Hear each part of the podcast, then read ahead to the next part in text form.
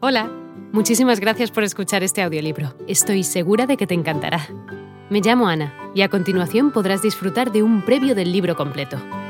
Si te gusta lo que escuchas podrás descargártelo completamente gratis desde mi web, www.escúchalo.online. Un abrazo. Si abandona París por la carretera de Orleans, crucela en Seinte y si gira a la derecha, se encontrará en un distrito algo salvaje y en absoluto placentero. A la derecha e izquierda, delante y detrás, por todos lados, se alzan grandes montones de basura y otros residuos acumulados por los procesos del tiempo. París tiene su vida nocturna además de la diurna, y el viajero que penetra en su hotel de la Rue de Rivoli o la Rue Saint-Honoré a última hora de la noche o lo abandona a primera hora de la mañana puede adivinar al llegar cerca de Montreuch, si no lo ha hecho ya antes, la finalidad de esos grandes carros que parecen como calderas sobre ruedas y que puede hallar pase por donde pase. Cada ciudad tiene sus instituciones peculiares, creadas para sus propias necesidades, y una de las más notables instituciones de París es su población de traperos. A primera hora de la mañana, y la vida de París empieza a una hora muy temprana, puede verse colocadas en la mayoría de las calles al otro lado de cada patio y callejón y entre tantos edificios, como todavía en algunas ciudades norteamericanas e incluso en partes de Nueva York, grandes cajas de madera en las que criadas y los inquilinos de las casas vacían la basura acumulada del día anterior. Alrededor de estas cajas se reúnen y circulan, una vez llenas, escuálidos y macilentos hombres y mujeres cuyas herramientas de oficio consisten en un burdo saco o cesto colgado del hombro y un pequeño rastrillo con el cual remueven y sondean y examinan minuciosamente los cubos de basura. Recogen y depositan en sus cestos, con ayuda de sus rastrillos, todo lo que pueden encontrar, con la misma facilidad con la que un chino utiliza sus palillos para comer. París es una ciudad de centralización, y centralización y clasificación están estrechamente aliadas. En los primeros tiempos, cuando la centralización se estaba convirtiendo en un hecho, su precursora es la clasificación. Todas las cosas que son similares o análogas son agrupadas juntas, y del agrupamiento de esos grupos surge un punto total o central.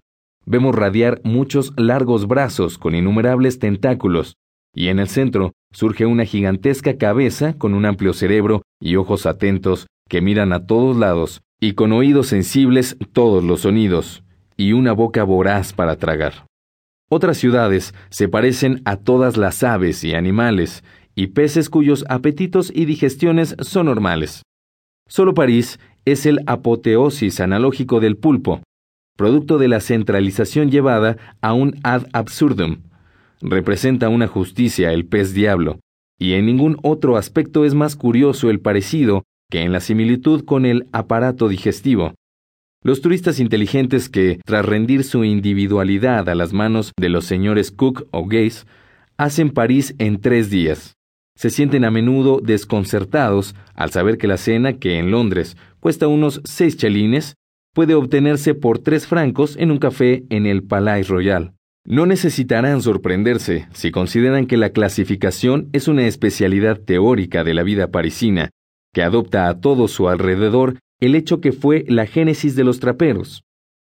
El París de 1850 no era como el París de hoy, y aquellos que ven el París de Napoleón y del barón Hausemann difícilmente podrán comprender la existencia del estado de cosas hace 45 años. Entre algunas cosas, sin embargo, que no han cambiado están esos distritos donde se recoge la basura. La basura es basura en todo el mundo, en todas las épocas, y el parecido familiar de los montones de basura es perfecto.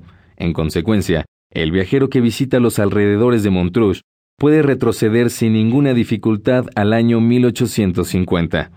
En ese año, yo estaba realizando una prolongada estancia en París.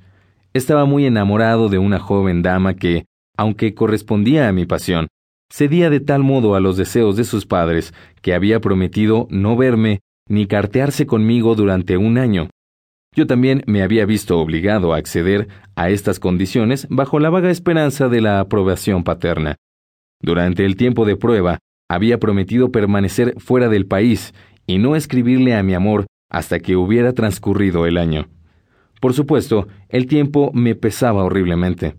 No había nadie de mi familia o círculo que pudiera hablarme de Alice, y nadie de su propia familia tenía, lamento decirlo, la suficiente generosidad como para enviarme siquiera alguna palabra de aliento. Hola de nuevo. No está mal para ser solo una pequeña muestra, ¿verdad?